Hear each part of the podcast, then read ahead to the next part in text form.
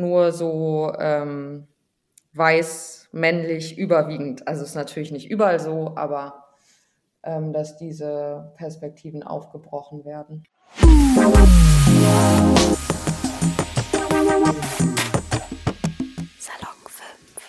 Willkommen zurück zu einer neuen Salon 5 Podcast-Folge mit mir, Sriti. Im Rahmen unserer Themenwoche Vielfalt im Journalismus ist heute Maulin Neumüller da.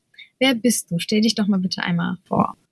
Hi, ja, äh, ich heiße Morlin, bin 27 Jahre alt, ähm, lebe in Berlin und studiere gerade noch im Master Politikwissenschaft und ähm, arbeite seit 2018 bei den neuen deutschen MedienmacherInnen und freue mich heute hier zu sein. Du hast ja gerade die neuen deutschen MedienmacherInnen erwähnt. Wer seid ihr überhaupt und was macht ihr eigentlich? Ja, wir sind ähm, ein bundesweites Netzwerk von Journalistinnen of Color und äh, Medienschaffenden mit oder ohne Einwanderungsgeschichte. Und wir setzen uns für mehr Diversität in den Redaktionen ein und auch für eine diskriminierungssensible Berichterstattung, die ja einfach das Einwanderungsland Deutschland ähm, adäquat wiedergibt und äh, adäquat repräsentiert. Du hast gerade Diversität gesagt. Ihr habt ja im Jahr 2020 in Zusammenarbeit mit der TH Köln eine Studie über interkulturell vielfältiges Medienpersonal in deutschen Redaktionen und die Ansichten von Führungskräften im Journalismus zu Diversity in den Medien veröffentlicht. Warum habt ihr das überhaupt gemacht? Also was war euer Beweggrund? Warum habt ihr das für nötig gehalten, dass ihr darüber eine Studie machen müsst oder die Fakten einmal sammeln müsst? Ja, also wenn man so ein bisschen so die Medienlandschaft verfolgt, ähm, dann kriegt man ja mit, dass es mittlerweile irgendwie immer mehr ReporterInnen, NachrichtensprecherInnen oder auch Moderatorinnen gibt, die ähm, ähm, in einer Einwanderungsfamilie aufgewachsen sind.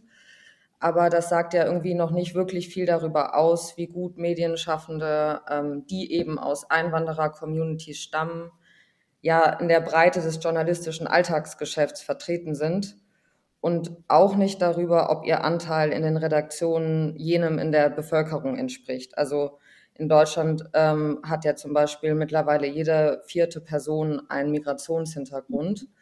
Und ähm, genau, und um zu beurteilen, wie weit einfach die Öffnung der Redaktion für Menschen eben aus Einwandererfamilien, ja, sage ich mal, vorangeschritten ist über die letzten Jahre, ähm, wollten wir einfach mal gucken, wie es derzeit aussieht, weil es gibt ähm, oder gab lange keine aktuellen Zahlen dazu. Es gab immer mal wieder kleinere Untersuchungen ähm, mit kleineren Stichproben, die oft aber auch nicht repräsentativ waren. Und genau, wir wollten einfach mal wissen, wie die Lage aussieht und haben dann gesagt, okay, dann starten wir selber eine Untersuchung und fangen mal an zu recherchieren. Und wie sah die Recherche genau aus und wer hat alles daran teilgenommen? Also wir haben erstmal angefangen zu überlegen, welche Medienhäuser wir sozusagen in unser Untersuchungssample mit aufnehmen, weil wir es möglichst breit gestalten wollten, damit wir eben viel irgendwie abdecken können und viel aussagen können. Und genau, dann haben wir entschieden, uns auf die reichweitenstärksten Medien in Deutschland zu fokussieren. Also das sind zum Beispiel Nachrichtenmagazine mit einer bestimmten Auflage, überregionale Zeitungen, regionale Zeitungen, aber auch Online-Medien oder auch der öffentlich-rechtliche Rundfunk war dabei. Also wir haben wirklich versucht, uns da breit aufzustellen. Und dann haben wir angefangen, alle ChefredakteurInnen ähm, zu recherchieren und haben dann am Ende 126 ähm, Chefs und Chefinnen angeschrieben, die insgesamt in 122 Redaktionen sitzen oder zu diesem Zeitpunkt saßen und haben denen eben unsere Fragen per E-Mail geschickt. Und wie sah denn, denn das Ergebnis aus? Ja, also das Ergebnis war, dass wir uns erstmal darüber gefreut haben, dass wir eine relativ hohe Rücklaufquote hatten. Also wir haben mhm. relativ viele Antworten erhalten, was ja ganz gut dafür ist, um überhaupt was aussagen zu können. Und wir haben ja da mit dieser Studie auch zum ersten Mal erhoben, wie viele Chefredakteurinnen ähm, in Deutschland einen Migrationshintergrund haben. Und ähm, ja, also so die, die, die ähm, zentralen Ergebnisse sind, dass eben sechs Prozent aller ChefredakteurInnen einen Migrationshintergrund hatten zu dem damaligen Zeitpunkt der Untersuchung. Ähm, und ja, also 118 von 126 befragten Chefs und Chefinnen ähm, sind sozusagen Deutsche ohne Migrationshintergrund. Und ähm, die acht Chefs und Chefinnen, die äh, in dem Sample ein, ähm, mindestens ja einen nicht-deutschen Elternteil hatten, ähm, davon stammt eben die Hälfte aus Nachbarländern Deutschlands und die andere Hälfte aus EU-Mitgliedstaaten.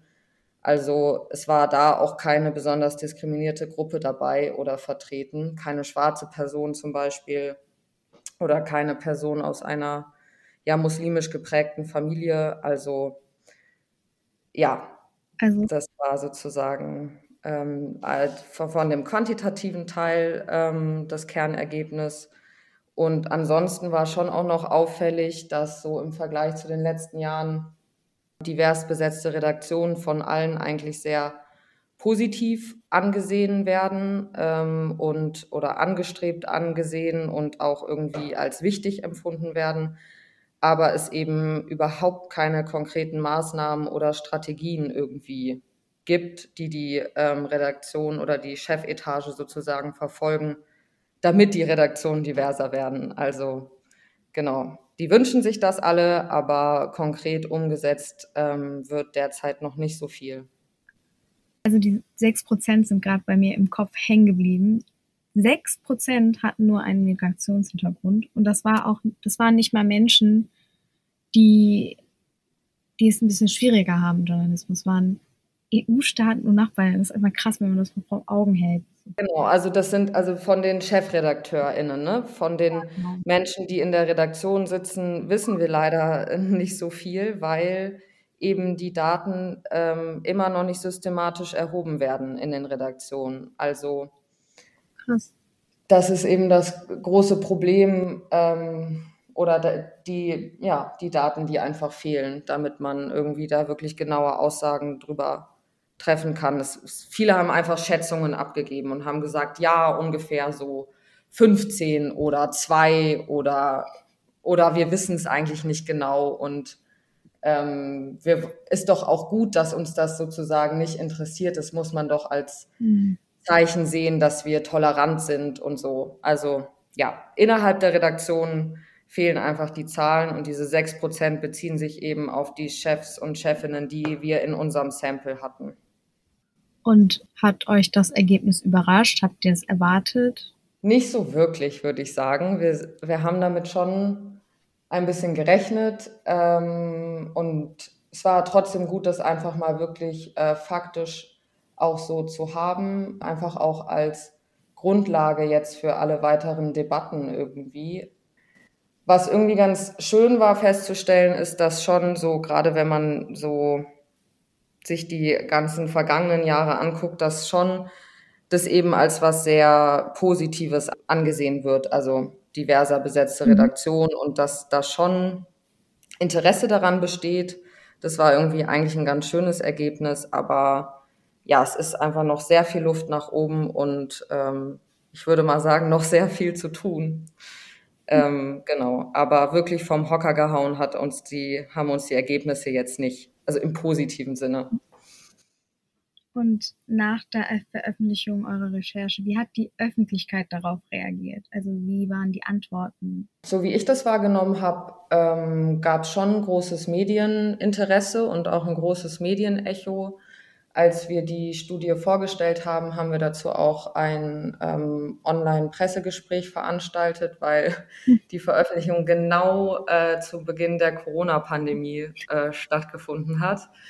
Ähm, aber da war auch ähm, super viel Nachfrage äh, da, um an dem Pressegespräch teilzunehmen. Also ja, es wurde viel berichtet, wir wurden viel angefragt, ähm, die Studie wird viel zitiert ähm, ja, deswegen würde ich schon auf jeden Fall sagen, dass es ähm, überwiegend auch sehr positiv angekommen ist und viel angestoßen hat, glaube ich. Was erhoffst du dir für die Zukunft des deutschen Journalistenwelt?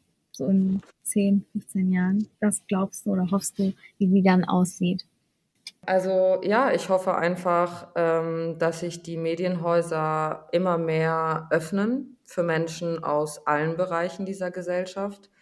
also für Menschen mit Behinderungen, ähm, dass die einen Zugang in die Medienhäuser finden, dass queere Menschen gehört, gesehen, gelesen werden, ähm, dass Menschen aus Einwandererfamilien ähm, Fuß fassen können, dass ähm, Menschen ja mit, sage ich mal, die nicht aus einem akademischen Haushalt kommen, irgendwie auch nicht mehr so, so hohe Hürden haben. Also dass einfach die Zugänge für alle Menschen dieser Gesellschaft ähm, abgebaut werden und alle einen Zugang finden. Und ähm, ja, dass einfach die, Zusammen die Zusammensetzung unserer Gesellschaft, wie sie irgendwie ist, auch in den Medienhäusern wiedergespiegelt wird. Und dass die Medienhäuser erkennen, was das auch für einen unfassbaren Wert mit sich bringen würde. Und jetzt, was glaubst du, wie das dann jetzt in 10, 15 Jahren dann tatsächlich aussehen könnte? Ähm, ich glaube schon, dass sich immer mehr tun wird und ähm, dass das sozusagen, was ich mir wünsche, auch vielleicht hoffentlich ähm, realistischer wird. Aber ich habe schon den Eindruck, dass, ähm, dass es vielleicht noch ein bisschen länger dauert, die ganzen Prozesse und dieses Ganze von dem, sozusagen, wir haben, wir haben verstanden, dass Diversität wichtig ist, ähm, zu dem Punkt zu kommen, dass man wirklich dafür was tut und sich einsetzt und sich vielleicht auch irgendwie ähm, andere Medienhäuser aus anderen Ländern irgendwie zum Vorbild nimmt und sich davon irgendwie was abguckt. Ähm, ja, das, das sehe ich im Moment noch nicht so und ich hoffe, dass es da irgendwie noch Klick macht und mehr wirklich ähm, getan wird und nicht so viel so Diversity is nice to have in dem Modus so verharrt wird, sondern ja, dass man es anpackt und loslegt. Wir sind jetzt sehr viel auf die Studie eingegangen und haben festgestellt, Diversität ist wichtig und dass da noch viel Luft ist im deutschen Journalismus. Aber ich habe dich gar nicht wirklich gefragt, warum ist Diversität eigentlich wirklich wichtig?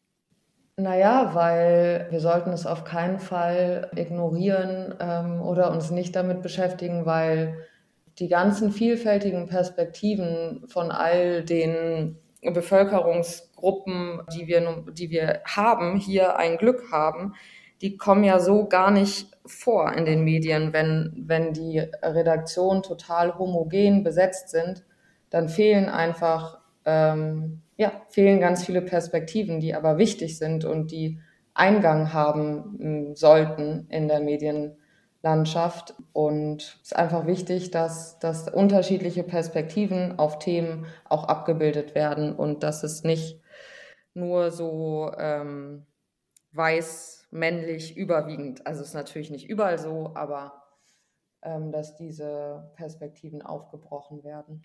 Dankeschön, dass du dir Zeit für mich bzw. für uns Salon 5 genommen hast. Danke fürs Zuhören und falls ihr noch mehr zum Thema Vielfalt im Journalismus erfahren möchtet, dann checkt doch mal unsere Instagram-Seite aus. Salon 5 unterstrich.